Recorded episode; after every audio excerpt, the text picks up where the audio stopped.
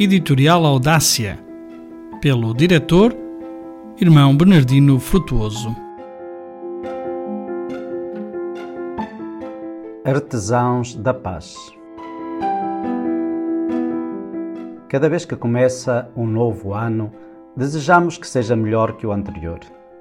O ano de 2022 deixa-nos uma má recordação pela situação de guerra que continua a afligir a Ucrânia e causa um enorme sofrimento ao povo ucraniano.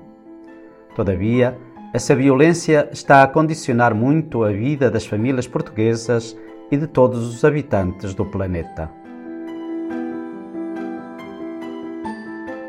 No primeiro dia do ano, celebramos o Dia Mundial da Paz. É uma boa ocasião para lembrar todas as pessoas de boa vontade que são artesãos da paz como fazem os missionários nos países onde vivem, muitas vezes arriscando a própria vida.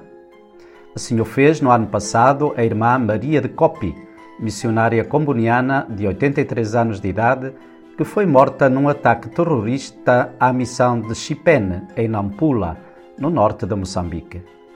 Ela sabia o perigo que corria, mas decidiu ficar com as pessoas e partilhar com elas a sua vida e a fé em Jesus, convencida de que Ele quer que todos sejam felizes e vivam em paz.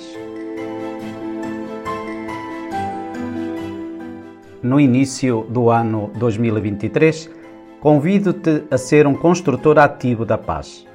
A paz está dentro de nós quando nos sentimos bem com Deus, conosco mesmos, com os outros e com a natureza.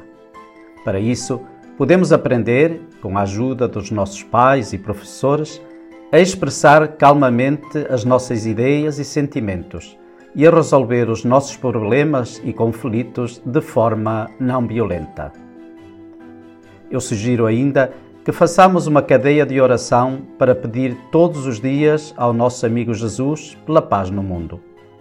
Podemos fazê-lo com as nossas palavras ou recorrer a esta bonita prece de São João 23.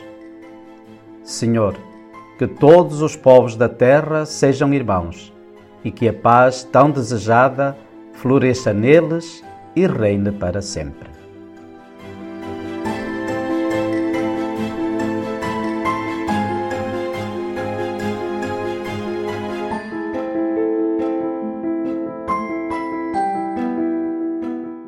Editorial Audácia, pelo diretor Irmão Bernardino Frutuoso.